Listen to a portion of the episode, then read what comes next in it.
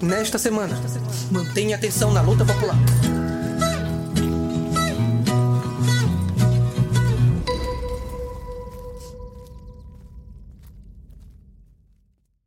Centenas de bandeiras comunistas são hasteadas por todo o Brasil. Leitores registraram no dia 25 de março de 2022 e enviaram à redação do AND centenas de bandeiras vermelhas com o símbolo da foice e martelo hasteadas por todo o Brasil.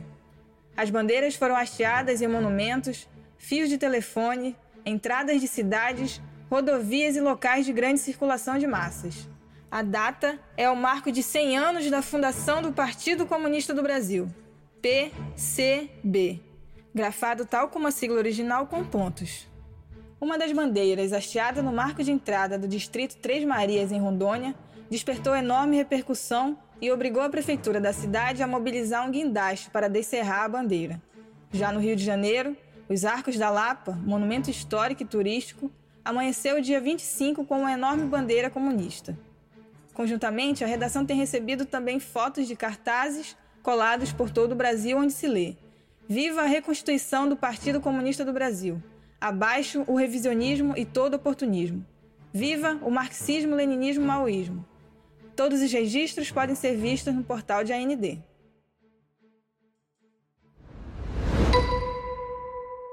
E no campo, no Mato Grosso, militares arrendam ilegalmente terras indígenas para latifundiários.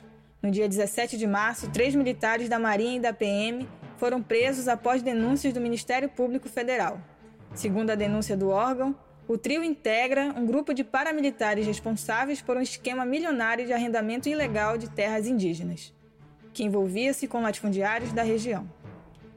As terras estão localizadas no município de Ribeirão Cascalheira, a 1.064 quilômetros de Cuiabá. Após a denúncia, houve busca e apreensão na sede da FUNAI, em Ribeirão Cascalheira, onde os criminosos atuavam. Alguns servidores do órgão eram responsáveis por cobrar valores de latifundiários da região e intermediar os arrendamentos das terras indígenas. As prisões dos militares no comando da FUNAI, que agiam em conluio com o latifúndio, explicitam que a Liga dos Camponeses Pobres, LCP, vem denunciando. A promíscua relação entre o latifúndio e o velho Estado como subserviente daquele. Já na situação internacional, o Tribunal Constitucional do Peru em conluio com todas as instituições do velho Estado peruano, ordenou no dia 17 de março a soltura do ex-presidente fascista e genocida Alberto Fujimori. Ele é responsável por diversos crimes contra o povo, comandando grupos de extermínio contra-revolucionários, como o Grupo Colina, para combater a Revolução Peruana através do terror contra os pobres. O genocida Fujimori não foi condenado nem por este nem por outros tantos crimes contra a humanidade que cometeu e comandou. A justiça reacionária do Peru ignora também os assassinatos de pelo menos 52 prisioneiros de guerra do Partido Comunista do Peru nos cárceres, outras centenas de massacres cometidos pelos paramilitares do Grupo Colina, a esterilização forçada de 272 mil mulheres e 20 mil homens do povo, vistos como geradores de novos guerrilheiros, entre tantos outros. E no Paraguai, camponeses e caminhoneiros estão marchando juntos contra a crise.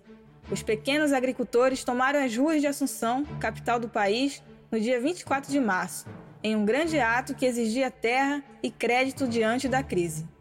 Eles receberam grande solidariedade dos caminhoneiros, que estão há mais de duas semanas em luta contra o preço dos combustíveis. Além de levarem os milhares de camponeses para a capital paraguaia em suas carrocerias, os caminhoneiros tomaram parte nos bloqueios de pistas realizados pelos camponeses rebelados. Ainda neste dia foram registrados em torno de 70 bloqueios em uma ação feita pelos camponeses pobres. Segundo o portal Campo Grande News, a manifestação recebeu amplo apoio das massas das cidades onde ocorreram, e estudantes, professores e outros trabalhadores se uniram às reivindicações.